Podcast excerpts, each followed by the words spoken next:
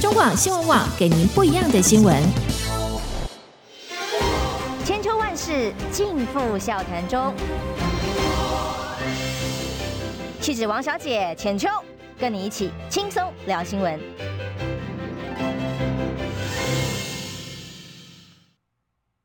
好，呃，各位朋友早安，我是今天的代班主持人谢文吉。呃，呃，浅秋现在目前还在在欧洲啊，他度假。那么我刚问了他，可能礼拜一回来再跟各位这个呃 收音机欧洲好朋友再会面。我想他会把他这个欧洲这次的见闻跟各位分享，一定会很精彩。我在他回来之前呢，那么我今天就来滥竽充数两两小时啊，那么跟各位来这个度过一段这个好千秋万世尽付笑谈中的一个轻松的时间哈。那么千秋万世，那就是说古今中外哈都可以谈的。所以这个今天叫我来主持，虽然有点压力啊。后来在车上想了一下哈，哎，其实可以用这个方法，因为有时候我们 我我每个礼拜三来跟浅秋参加浅秋这个节目是吧？我们都是谈时事，当然就是说呃会看当天哈整个新闻媒体的重点在哪里，我们就要挑一些重点的，让各位来做一个呃评析。然后呢，跟各位呃听众朋友大家来分享啊。那今天我在想说，因为两个小时嘛，所以我我想除了我们谈我们国内啊，我们媒体啊所关注的这个国内外大事之外哈，我也跟各位分享一下我平常会上的一个这个所谓的一个网站哈，它是把这个 美国媒体的这个他们所关注的天下大事啊，也是同样的整理出来。那么是在网站上，他把各个新闻的头条，那么当做这个当天的这个重要的，然后他在媒体上，在这个网站上啊，他都把它怎么样整理出来。所以我有时候我会也会也会常常在看这个媒体啊，这个网网站的平台，看看美国每天的这个重要报纸的头条是哪一些。那当然，我们今天谈到，先谈谈我们台湾的。呃，重要的大事啊，这些大事当然了，这几天最重要的大事就是这个大陆渔民在我们这个金门水域哈，呃，因为我们海巡署的这个执法哈，造成呃船只翻覆，然后呢，两名四船上四名团员两名啊不幸身亡，然后两名生还了。那这件事事情啊沸沸扬扬了，这个今天应该是第九天吧，呃。呃，终于啊，我们这些美，我们这些啊，呃，社会大众啊，终于得到了我们这个呃，尤其我们海巡署哈，对这件事情真相的啊，实际的一个什么现身说法。那么，我想大家第一个会比较吃惊的，就是说海巡署居然承认说，事实上是有差撞，那事实上就有擦撞，而且这个。船是因为这个船只，我们的海巡署船只跟大陆的这个渔船啊，因为在海上快速追逐，那么产生数次啊接触或者碰撞，造成大陆这一艘这个海这一艘这个渔船啊翻覆。那翻覆以后，海巡署就开始救人啊，结果救起救起两两位生还的，另外两位呢？那么有一位因为卡在这个所谓的驾驶舱里面哈，这个救出来的时候已经身亡了。另外一个啊呃急救以后无效也身亡。大概海巡署是说到这，不过这个事情本来好像看起来就讲到这样差不多了。反正海巡署也承认是跟这个海巡署的船在海上擦擦撞，造成翻覆，造成死亡。可是呢，今天这个呢，呃，我看这个这个。联合报哈报道这个报道，我觉得真的是又像又怎么讲呢？又好像这个说法，海巡署的说法啊，事实上又跟这个当时的生还渔民哈回到大陆里的讲法有点不一样，这个是很大的差别哦。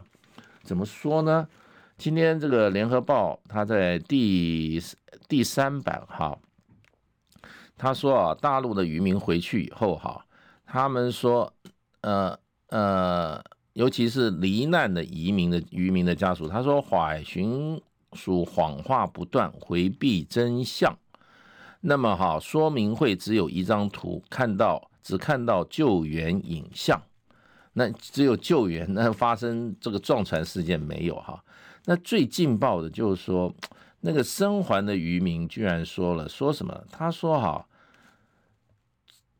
船渔船是已经熄火了，还被撞。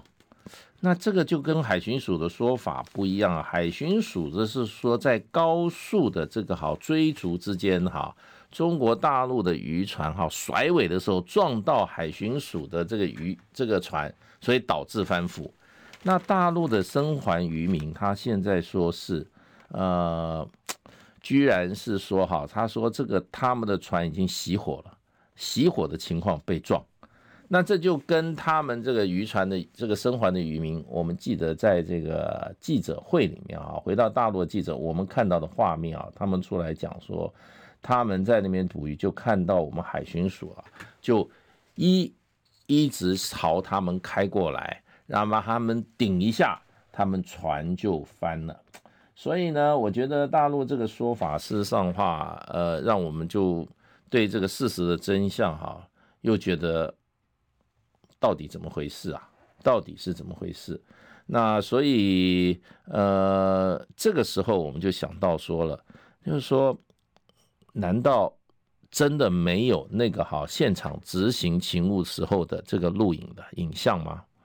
呃，我们我最近因为参加很多节目，很多人也一直在这个在很多民众啊，还有一些在分析这些事情、探讨这些事情的很多这些。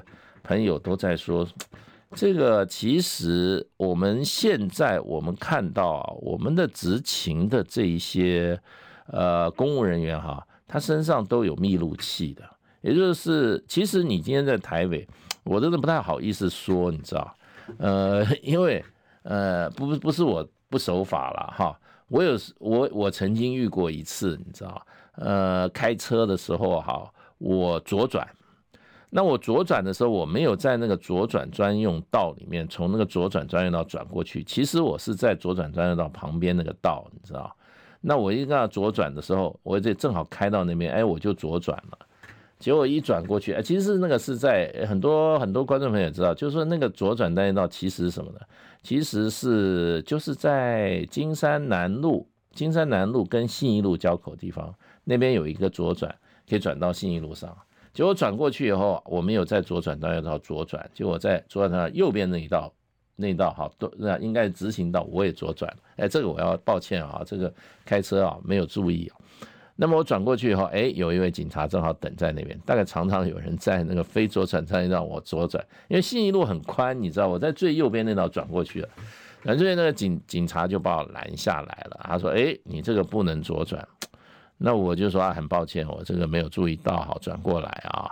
那么好，这次这是我 这些年来回台湾这唯一一次跟我们的这个警察同仁近这个哈这个近近距离接触，平常我都没有太注意，因为那天白天嘛。那他们拦下来的时候，我就看他的身上哈，他有一个装置，里面有个镜头，就是他身上的密录，就是就我认为就是就是摄影的装置啦。那当然，我们现在警察的这个执执法态度都蛮好的，呃，很很讲理。我记得他开了一张单子，我那次被罚了六百块，那我也我也我也我也就是觉得合理嘛，对不对？只有我自己违规左转嘛。那可是我的印象就是说，我们我那时候就觉得，哎，我们现在那个警察同仁的装备不错，哎，身上挂的那些东西啊，还有一个这个还有一个录影机，应该是不错。所以我就认为这可能是一个怎么样一个标准装置。那当然，我们在我以前在美国的时候啊，美国的警民关系是很紧张的，你知道？美国的警察他看到他阻止，比如说交通的时候，他下来的时候，他也是怎么样，身上装备很多的。因为为什么？美国是一个法治国家，他们这个警察常常被举发，所以他们身上哈在执法的时候一定有一个 SOP。我记得他们身上也是很多装备的，那也就是说，其实我是做公务员的，其实我们在执法的时候都很怕怎么讲，因为执法的行为哈中间啊引起啊这个，就是说没有按照 SOP 做事，或者我们本身没有按罪，我们很希望有人知道我们在怎么执行这件事情。那更不要说第一线的执法人员了。他如果有一个这个录影装置，对他来讲是他本身对他本身是一个保护啊。对，所以我就觉得就是说，我们昨天那个海巡署的记者会，我觉得最大的问题就是说，他们拿不出一个有力的说明，就是说。我们没有这个怎么讲？我们没有当场录影。那后来有朋友寄给我一份这个一个，就是说我们海巡人员哈执法的一个规范条例。我记得里面第九条，它里面写的非常清楚，写什么呢？它就是说，所有的海巡人员在执法时候，第一个他必须要。这个穿制服，号要有什么装备，还有要携带什么样的证件，同时呢，要随时将执法过程摄影、录影及录音三项，这个应该是他们的基本执勤的规定。所以呢，这个规定其实我也提醒一下，就是说那个管碧玲女士哈，她应该去看一下。这个规定是我记得是民国九三年定的，一百零九年还重新修订过。这叫我们的海巡人员的哈，呃，执行警务的规范，这个里面有明白的规定。所以既然有这个规定，然后我看今天的报道说，哦，海巡署决定怎么样，要开始替海巡人员买什么，买这个密录装，买这个录影装置。我觉得这个法令已经有。十几年了，怎么可能没有录影装置呢？所以这一点实在是非常没有说服力啦，那也是极大的遗憾啦。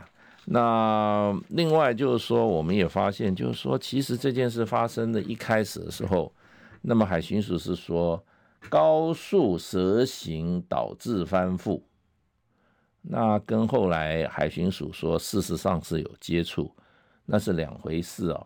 也就是说是被撞翻的，这是跟开始说海巡署讲了八天，过去八天从来没有承认过有这个撞翻的情况，结果八天以后，因为对方船员出来讲话了，才承认。那么可是呢，承认以后呢，昨天的这个记者会由他们的副小队长出来讲了半天。结果事实上是说的意思是，就是说是大陆的渔船甩尾撞到我们的海巡署的船，自己翻覆的，好像是小船撞大船，小船自己翻覆。这个说法好像呃，当然了，海巡署应该呃应该知道讲这句话的后果了。结果今天我们又看到大陆的这个渔民说，船已经是熄火的状况被撞。那就变成整个否定我们海巡署公开讲的话嘛。那所以大陆家属说这个海巡署谎话不断。其实我觉得这件事情，我们真正是希望看听到的是真相啊。所以我们真的希望这个过程中啊，应该是怎么样，由这个公正的执法单位或者司法单位哈，要对整个案件做一个公平、公开哈、公正甚至透明的一个调查，随时给我们社会。完给我们社会一个正确的资讯啊，那另外一个就变成就是说，我看了报道，还有一点我不太能够，呃，不太能够接受的哈，就是说有关遗体的火化的问题。那你知道，其实我们在看很多刑事案件的时候，我们台湾不是有这个哈侦探之神李昌钰嘛？他就是说，其实啊，在侦办一个案件的时候，活人会说话，死人也会说话。那死人说话怎么说呢？就是说，就是整个的验尸过程嘛。对，验尸从尸体本身就可以知道死因，然后就可以还原现场一部分的还原现场。所以我觉得就是说，那有两两位死亡的这个哈大陆的船员，这个验尸就非常非常重要。那大陆的家属，罹难渔民的家属来到台湾以后，他第一个跟台湾的这个好这个主主，就是说主管单位有一个最大的意见不合，他们反对火化。那因为火化你就没办法验尸了，那问题就变成就是说这个这个这个这个两个罹难的尸体，其呃这个这个大陆家属他的尸体其实可以告诉一些还原一些当时的真相。他是溺毙呢，就是跟我们海巡署一开始讲，他是溺毙呢，还是因为撞击而死亡？那么还是甚至有可能撞击以外更大其他的死因，我们不知道。那这个中心就要有希望由这个哈这个法医的验尸哈，能够呃还原真相。那你如果说这个这个法医的验尸报告是不是完整，或者说是不是家属有权，那么希望由他们的法医来验尸的话，那这个问题就是说，那你尸体一定要先保全呐、啊。你不能草草火化，草草火化的话，那你就怎么讲？就死无对证啊！你没有尸体了，你还你还做什么呢？那所以这个部分我也觉得，就是说你我们我方要求这个哈要火化，那这个部分哈，我觉得嗯，在验尸的报告没有得到哈，就是说双方哈，不管是受害者家属还有这个哈。这个这边的海巡署啊，这个这个这个双方的这个都接受情况下，真的是不宜太早哈将尸体火化了。那所以这个案子我觉得还没有了，还没有了。不过今天我听这个早上的这个新闻联播哈，好像这个民进党政府态度有一点软化了，也就是说比较接近大陆这个他们的这个所谓的什么呢？啊。大陆红十字会相关的发言呢、大陆其实对这件事他提出了三点的要求了。第一个要求就是查明真相，第二个呢就是哈追究啊应该负责任的人员的责任，追究责任。第三个呢就是对于哈受害家属哈给予哈合理的怎么样合理的这样处理处置啊。所以这三点的部分，我看今天好像这个民进党政府的发言啊，透过早上新闻联播的发言，看起来是比较接近大陆的要求了。那你说大陆的要求合不合理啊？那我想由呃我们听众朋友我们自己大家来评断吧。哦，那呃那不过呢，就是说这个过程中，我觉得大陆家属。这个，这个还有跟我们的海巡署这些相关的有关单位接触，居然说我们海巡署谎话不断，这对我们的这个对我们的这个政府的形象啊，真的是打击很大。因为政府是不能说谎的啊，对不对？那一个会说谎的政府的话，他不，他就他就不资没有资格当政府啊。政府经体要秉公办事。对不对？要树立威信，让大家去相信。你如果说你处理事情让当事人觉得就是不断的谎话，谎话不断，那这个问题呢，呃，就有就就对我们政府来讲。所以我今天看到这个报纸上说，罗志强说哈，这个呃，该负责的人要有立法委员啊。罗志强说，该负责人要有自觉啦。那么甚至指指明说管碧莲下台，对，管碧莲要下台，为什么？因为这个中间，呃，没有在第一时间把很多该厘清的事情啊，那么由官方的管道来做一个负责任的一个怎么样一个说明，而是不断的拖拖到最后以后呢，因为对方的一个说法造成呢，关这个哈。对方的指控，最后呢，我们的主管单位全部都承认都有这么回事，然后呢，最后还办了一个记者会，说是对方的船甩尾撞到我们的这个撞到我们的海巡署船所导致导致的这个哈这个事件。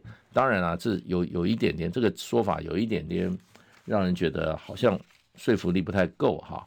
那那今天大陆家属又说。这个大陆渔民说，他说船本来已经熄火了，熄火了还被撞，那这个事情真的，我觉得，呃，希望港碧林能够自己把这个事情搞清楚，然后呢，出来有个说法嘛，让我们这个政府不要这么乌龙，这么不要这么饭桶，不要这么草包啦，哎，要这个我们的，我也是公务人员出身，我实在不太愿意去批评我们的公务机关。其实我自己是对中华民国的公务体系跟公务人员是非常有信心的。我们这个依法行政，哈，行政中立，然后呢，专业精神啊，还有就是说所有的这些哈，呃，自律，还有一种这种自己的这种荣誉感是蛮强的，非常强的。所以在这个过程中，我是非常相信海巡署的同仁的。那我觉得他们是应该是应该是会勇于面对这个问题的。可是问题就是说，他们一直没有出来讲话，他们没有机会出来讲话。所以，所以事实上的话，那个所谓的我们的说是发生擦撞造成这个哈翻覆这件事，是金门的这个地检署的检察官，他说他征讯大陆的船员跟我们的海巡署的这个船员们之后的他们做的一个陈述。所以，我们海巡署的专员第一个在面临询问的，我们海巡署的船上的同仁在面临这个哈。所谓的征讯的时候，他们讲是发生擦撞了，那为什么海巡署上面的官员呢出来讲话？海巡署整个机构讲话，跟这些船员讲话是不一样的呢？一开始的时候，所以我觉得这个问题出在上层，不是出在第一线的这些哈，我们海巡署的同仁，对，所以这个问题出在上层，所以现在要海管碧玲下台，我觉得一点都没有错，就是。上面的这些人啊，这些政治任命的人啊，他事实上在怎么样，在里面什么？翻云覆雨啊，在里面什么？搞政治动作，最后呢就变成讲的话最后都被戳穿，所以呢，我觉得呃不是上梁不正下梁歪啊，是啊，下梁是正的，是上面那个梁根本就是一些朽木啊。是这个饭桶啊，是是怎么样？是怎么样？是有政治私心的。所以呢，我们一个好好的团队呢，政我们一个行政团队呢，公务员体系哈，是被一群这一些草包、私心、说谎成性哈，毫无怎么讲人性的一群政客所操纵。所以这件事情回过头来，你看我们基层的这些。海巡署讲的都是实话，那到了上面就讲的都是谎话了。所以我觉得今天我们今天中华民国这个政府啊，面临的问题就是民进党这一批在上面的政务官啊，这些人啊，在道德啊，在个人的这个道德修为啊，在他的专业能力跟他的私心派党派优先啊这些。特质哈，整个把我们行政团队、公务员体系哈应有的水准哈，把它怎么样？不但抹杀了，而且哈，让我们所有的公务人员为之蒙羞啊！所以今天中华民国的问题啊，就是这些，就是这些哈政治政客，尤其是现执政党这些政客所造成的。那这件事情影响的呃大不大呢？我跟你讲，非常的大。为什么呢？因为昨天啊，我在看大陆的一些这些这些在网络上常常怎么讲，常常出现的这些这些呃评论员呐、这些也没有什么官方色彩的。昨天他们讲话的口径都非常，就有关台湾渔船的事件的口径啊，哇，都非常的严厉。我举个例子啊，大陆这个呃。复旦大学，上海复旦大学有一个国际关系的教授，他常常在网站上有自己的这个啊自己的节目，我也常常听，因为我呃对这个国际事我本来就有兴趣，我也想多方的意见听啊。结果这个你知道，这一个大陆的这个沈毅啊教授，他的平台他他的标题是怎么讲？他说。因为大陆不是已经在我们的金门水域登船临检了吗？他用八个字，他说：“今天登船，明天登岛。”意思就是说这个事情大陆要追究到底的意思，好像这用词很强啊，非常强。另外还有一位大陆的一位学者啊，叫金灿荣，也是国际关系在大陆呃受到很多人欢迎的啊。他的他的写了一个，他的写的这个，他也他也对这件事情啊。在网络上录了一个节目，然后他的标题怎么写呢？他的标题更耸动，他说：“台湾问题应该快解决了。”那我听了这个里面，他用一个论点，他说啊，他说照这个春秋战国时代的这个哈，这个时代的这个我们这个历史上的记者，他说啊，如果一个国家哈，如果说是他对其他国家他采取逼恭厚礼啊，我记得好像是个四个字，就是卑躬厚礼，就是对这个哈所有的国家都采取比较低姿态的时候呢，这个国家就准备打仗。他说，如果是高姿态的话，他说这个是还好，可是用逼恭厚礼、卑恭厚礼的时候就准备打仗。那他怎么说？他说最近中国大陆啊，对美国、对一些世界的大国哈，态度上都比较缓和。他说这个就是准备打仗。那他没有讲在哪里打仗，可是这个打仗讲到，他是主要是分析这次台海的问题。你想想说他准备打仗讲在哪里？所以他这个题目就是说，大陆这个哈，就是说怎么讲嘞？啊，台湾问题就快解决了。所以这两个讲法都非常硬啊。也就是说，中国大陆事实上，呃，民间的反应非常强烈啊。所以这个时候呢，其实是两岸的一个危机啦。那这个危机，我们一开始的时候，我就我就说了，这个危机呢，事实上是可以避免的。那我们先讲到这，我们要进一段广告。预备，预告，三十。哎哎哎，三爷，你在算什么啊？我的剩三十万，什么时阵会到啦？中广新闻网 YouTube 频道即将要迈向三十万订阅喽！在这里，我们有最全面的新闻，最犀利的分析。现在就打开 YouTube 搜寻中广新闻网，按下订阅，开启小铃铛，陪我们一起冲向三十万订阅吧！千秋万世尽付笑谈中，气质王小姐浅秋，跟你一起轻松聊新闻。呃呃，各位观众朋友、大听众朋友，大家好。那我们刚刚讲到，就变就是说，其实这个事情，呃，大陆反应非常强烈，尤其民间反应非常强烈。那为什么呢？因为这个事情拖太久了。我觉得大陆民间反应就是说，哎呦，人被我们这个海巡署啊，用这种哈非常不人道的手段哈，这个这个造成哈 翻船。原来大台湾都是这样子对我们的渔民的，所以这个这个这个非常非常群情激愤啊。那哦，就是卑辞厚礼。现在啊，我们的刚刚刚讲出来，卑辞厚礼这个四个字，刚刚我讲金灿荣用的那个四个字哈。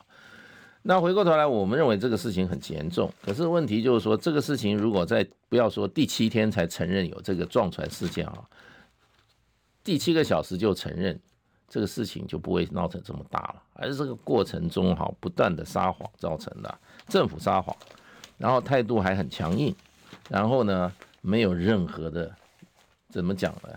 没有任何人道的一种情怀啦。我们我们中国人都讲这个好，人命关天哈，都出了人命了，还不第一时间哈对这个好这个事情啊，那么对于死难者跟死难的家属进行怎么样慰慰问的话哈，这个就是我觉得就是基本上，呃，是一个怎么讲呢？是一个不负责任的一个做法了。而且，你的政府代表代表你的你的这个在你的领域中间发生这种事情，再怎么讲，你要对死去死难家属，你要进行人道上面的关怀啊，跟慰问嘛，完全都没有，到现在也都没有。我所以呃，我看到大陆有网民有些说哇，原来民进党这些人对台对大陆是完全没有同胞情啊。我我我说我心里就想，现在才发现啊，他根本就没有同胞情，他更不认为自己是中国人啊，中国就是敌国。我跟你讲，这是民进党这些人就是这样子的看法的。那不过你就看这个哈，台湾的报纸在这一次的这个所谓的大陆渔船事件啊，那么报道，你看昨天出了那么多事，对不对？海巡署还办了这个这个哈记者会来承认说我们有有有碰撞，然后呢？大陆的家属在大陆也做了声，也发声了。那么当然了，就是说，《联合报》第一头版，《中国时报》头版都是谈什么？都是谈这个海这个这个渔船的事件啊。那《联合报》头版就海巡署洽谈抚慰金啊啊那么好，只揭露查记录传前三十秒录音惹议家属，那么呃海巡撞翻啊。那中国时报的头头版头条，大陆死者要求道歉赔偿，海巡之友会将赴泉州慰问及处理。那么海巡啊不回避责任，洽谈抚慰金。好，这是联合报跟中国时报头条。今天自由时报的头条是什么呢？完全没有提，第一版完全没有提这个好大陆渔船事件。然后呢啊头条是拜登政府第十三度军售台湾，售我二十三点六亿先进战术。数据系连，呃，善数据链系统升级与设备，谈的是美国对台军售啊啊。第二版，在这个社论之下有提到这次翻覆船渔船翻覆的哈渔船的事件，他的标题怎么讲？他说金门海巡队还原事发过程，中国快艇甩尾撞击。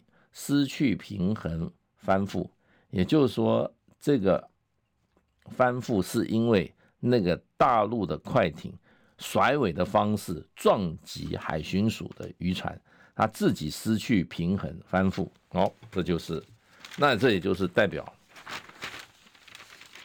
台湾这个哈，这个哈绿色的声音吧。啊，我们台湾现在有两种声音，一种是绿色的声音，一种是非绿色的声音。这个代表绿色的声音吧，那就可以看出来，台湾在很多问题上，尤其牵涉到大陆的这个问题上，哈，台湾的民意啊，还有整个社会的这个反应啊，是极为两极化的。所以台湾事实上，呃，不要说是呃，中国是一个分裂国家，哈，台两岸是分裂的，哈。那么好，我台湾内部也是分裂的，这个这个情况。我我觉得是一个，我以前一个同学，呃，我们在讨论台湾的问题、内部的问题，他们最后我们结论就是说，台湾内部是分裂的，就是这样子。台湾内部是分裂的，而且分裂到外面，从内部的分裂分裂到整个的外面，这是台湾的现状。那所以呢，这个事情你可以看到这里就是就是这样。当然啦，就是说第二个台湾，这个今天我看报纸哈谈的第二个大题是什么呢？大概就是美国的反华急先锋啊，那个众议员盖拉格跑到台湾来访问。其实他这次来的时候，基本上是蛮低调的。他整个要过去的话，这种访问团啊，要如果抵达台湾的时候啊，哇，从飞机场就要开始就要给他做新闻了。他在飞机场就有动作了。他到底是坐美国的这个哈公务机来的呢，还是坐着民航机来的？然后呢，是坐着军机呢，还是坐着这个好什么什么美国这个好行政专机？那还是他自己坐这个民航机过来？那个这个哈，台湾的这个要民进党政府，他就会大做文章，然后机场派人去迎接，谁去迎接？可这一段基本上全部省了，都没有。就是第二天他突然出现了，他去拜会蔡英文啊，然后呢？然后中午接受那个吴钊燮的午宴，在台北宾馆午宴，然后跟记者见面，然后谈一些事情。我觉得最主要，本来他来这边，我想就是说，本来民进党政府应该是准备大肆怎么样，好酒好肉招待的，没想正好配到中国大陆的这个哈渔船事件，那么是一个高度敏感的时机，所以我觉得盖拉格。即使人家是这种反华权威，一副好像无所畏惧的哈，天天在那边啊，在美国啊，指着中国大陆哈，呃，怎么讲呢？说三道四。这一次发生事情，我觉得他到台湾，他还是自己很知道自治的。我想，或者是美国的政府啊，也有给他有给他提醒，叫他啊自己不要太高调。如果不是发生这回这次海巡署的事情，我想美国一定会利用塞拉格来台湾哈。用台湾这个场地，好好搞一场大戏，反中大戏。然后呢，呃，蔡英文啊，呃，吴钊燮啊，呃，这些民进党的这些高官都是盖拉格的哈配合演出的演员呐，啊，所以还有还有，当然还有少不了赖清德啊。那不过这次看起来，到目前为止，他的行为哈，对外公开的活动是比较节制的。那可见美国这个国家，事实上他的眼头还是挺活的。他还是挺活的，不像最麻烦的，就是台湾有一些这些官员啊，比如说别的我们不要讲了，比如说啦，呃，管碧玲，对不对？这他所领导的这一批、这批、这一批啊，什么海洋委员会的这批人员啊，真的是完全搞不清楚啊，台湾以外发生了什么事情。这个任何他做的事情啊，在整个的放在比较大的棋盘上啊，代表什么意义，完全搞不清楚。这是台湾最危险的事情了。那谈到这，就是谈到台湾的这些部分哈。那么，我想就是说，我想穿插一下，穿插一下，就是说啊，美国的今天他们头条在讲什么，对不对？那谈了很多哈。我想就是说，我先跟各位讲，今天我看我的这个网站上，美国的头条第一个新闻是什么？就是说哈。呃，我们讲就是说，国会山庄，国会山庄 The Hill 这篇，他的头条是什么？他说啊，他说谈的是美国内政事务，也就是美国内政事务是吧？他说，呃，这一个啊，谈哪一件事情呢？就是说，美国拜登总统不是被美国国会说怎么样？说弹劾案已经成立了吗？那他最根据最主要的一个案件是什么？这个案件就是有一位所谓的美国 FBI 的线民，曾经跟美国 FBI 提供一个报告，说拜登看他儿子曾经从乌克兰那边哈，就乌克兰的事务拿了五百万美金的现贿贿贿赂，这个是美国国会，就是说将拜登哈。呃，提起拜登这个所谓的这个弹劾案的很重要的一个一个一个依据，那结果呢，这一位 FBI 的县民啊，最近呢被美国的 FBI 那么哈起诉，起诉的罪名是什么呢？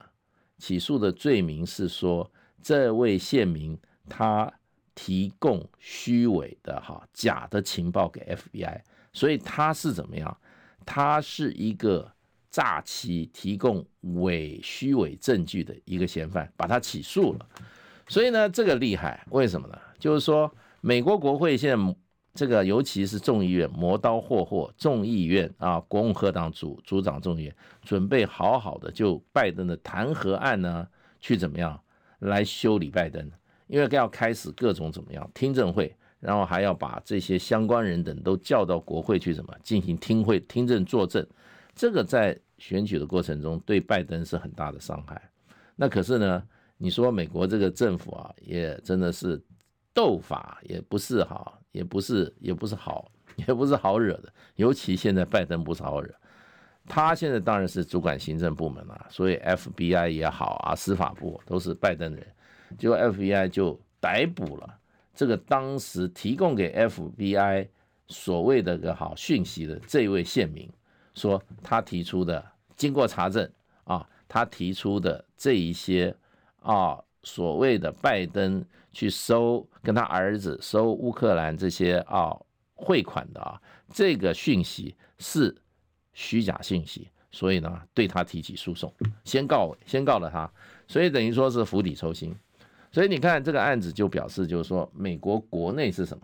美国国内现在忙着什么？中中正关心什么？是他自己的哈总统选举，然后呢，两个政党对这个双互相哈对方的总统候选人进行司法的政治斗争。那政治由司法所引起的这种司法的斗争，政治引起的司法斗争是斗得非常严重。所以呢，这是第一个美国的这个哈今天的这个媒体的头条。第二个头条是什么呢？这是 CBS News 啊，美国国家广播电，这个这 CBS。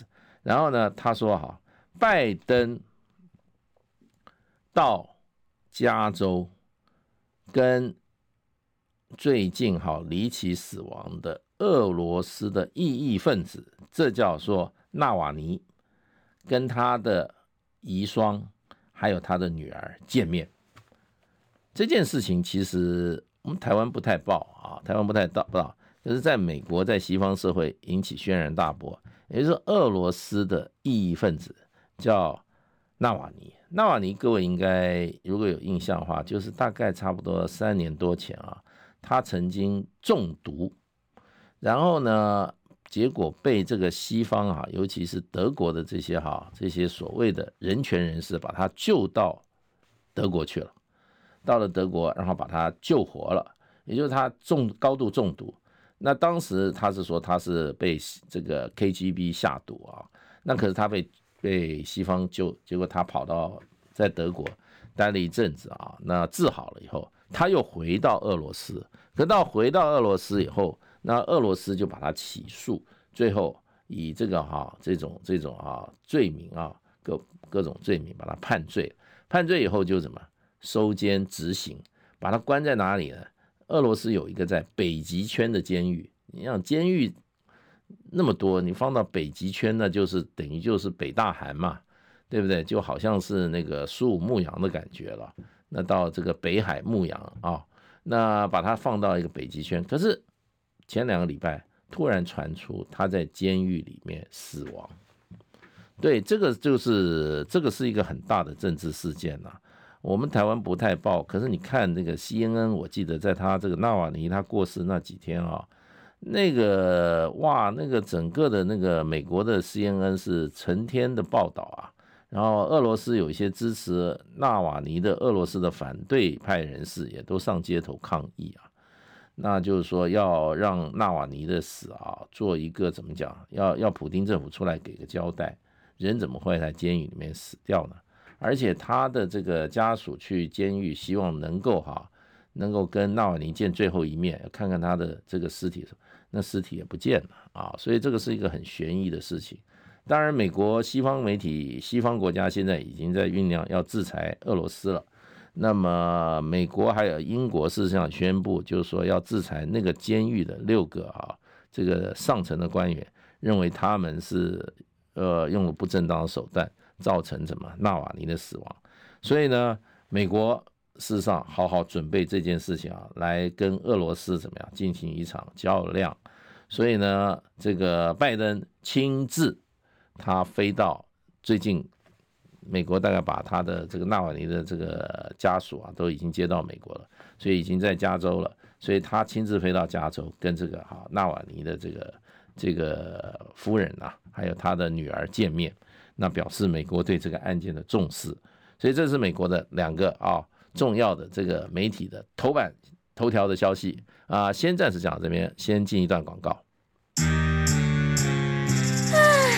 想健康怎么这么难？想要健康一点都不难哦！现在就打开 YouTube，搜寻“爱健康”，看到红色的“爱健康”就是我们的频道哦。马上按下订阅，并且打开小铃铛，就能医疗保健资讯一把抓。想要健康生活，真的一点都不难，还等什么呢？爱健康的你，现在就打开 YouTube 订阅“爱健康”。千秋万世尽付笑谈中。气质王小姐浅秋，跟你一起轻松聊新闻。啊，我们刚刚讲到这个美国的两个两个他们社会关注的大事嘛，一个就是 两件大事。那第二件大事当然就是讲这个美国总统啊，直接见这个这个俄罗斯最近。不幸身亡的这个哈异议分子的两他的遗孀啊，就是美国对这件事情啊要管定了，哎，就是我看又要跟俄罗斯要谋上了，有一个新的议题了。那第三个，我想这个是 Newsweek 啊，它的一个今这个主要的一个一个一个新闻报道啊。那这个讲的是背景是讲什么呢？讲的就是说，川普总统哈，他设立了一个新的一个叫基金。这个基金叫 GoFundMe，哎，这个很，这个川普用英文用的哈，因为他这个白话文真厉害。GoFundMe，Go 就是去，Fund，F-U-N-D，就是说啊，Go，你好，捐钱，Fund 给我钱，Me 去给我钱，为什么要给川普？川普这么有钱，为什么要给我钱呢？你知道？原因的背景很很有趣，就是美国纽约州的法法院啊，最近判判决这个案子也是美国，因为因为川普事实上美国的有些反对他人很多啦，我也我我觉得也有包括司法界的那些司法界的就起诉他，调查川普的企业啊，还有他的内部的人员哈，说有怎么样提供假的讯息，然后把他的资产啊的估算提高。也就是说，你今天的资产，比如说你有一亿，他提供的叙述他的资产有两亿，为什么要把自己的这个资产的这价值提高呢？他这样子可以更多贷一点钱，然后呢，在保险的时候呢，也可以保险的价值也高一点。那如果出事情，保险金也比较多，所以就这样子一个调查一阵时间，要最后判决说有罪，他提供假的资讯啊，然后呢，呃，这个是犯罪的。那当然，这个是犯罪的结果，判决是什么？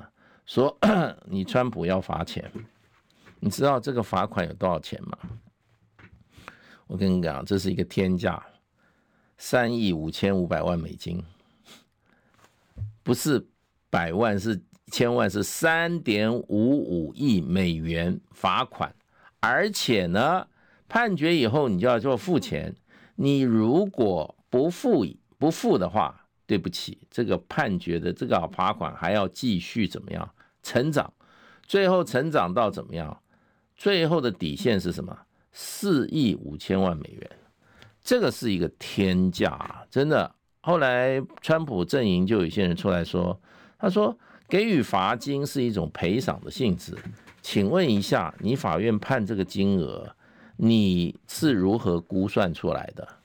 是不是我这个作为已经造成了别人啊这么多钱的损失，所以我要做这样的罚款？因为罚款基本上它是一种赔偿性质，你要经过我们这个民事诉讼的话，事实上我们法院在判决有关的这个赔偿金的时候，它都要有一个估算的一个怎么依据或者估算的一个方式啊。那当然，川普他现在他的律师就提出来说，这个三点五亿。是怎么样算出来的？你要给个给个给个说法。难道说我的作为，川普的作为造成了别人三点五亿的损失吗？那三点五亿损失在哪里？有人有人出来提供吗？有这个情况吗？所以虽然是这样说，可是这个东西已经判决已经出来了。所以呢，川普也很有趣，他觉得这个钱呢，当然有人说川普也是拿得起的啦。可是问题他这个。东西就要就要砸砸锅砸铁了，他就要卖房子啊，卖资产啊，对他来讲也是一个很麻烦的事。所以，川普的阵营想出一个方法，就叫设立一个基金，请美国民众捐钱，帮川普还这个钱。那这个钱事实上第一个月啊，就募到了一百万美金。所以，事实上，美国这些社会还是支持的川粉啊，事实上还是对川普还是蛮效忠的。所以，虽然川普已经那么多有钱了，可是他们还是愿意自掏腰包哈，来帮川普来还这个这个银行这个作为法院的罚款。那这件事情就反映出来，就是说美国现在的政治斗争啊，已经都是怎么讲呢？都是用法律了，你告我，我告你，然后呢，告下来的结果都很严重。那么，川普一个刑民事案件就被判了判罚三点五亿美金。所以我在另外一个场合就是说，谁说民主政治不会抄家灭族？这不就在抄家吗？一个判决就要你赔三点五亿，谁回得出来啊？而且是个人哦。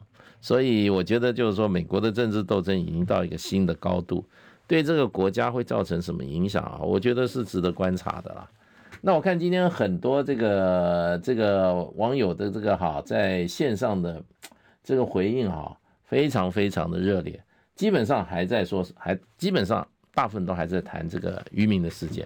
但我非常了解，也有很多大陆的朋友也在访，呃，真的是，呃，感觉好像大陆很多朋友是这个气义愤填膺啊，气气气气愤难耐。不过我只能说，就变成就是说，其实我是觉得，你看来讲话，其实大陆在台湾，我们的民意分成两两两个不同的。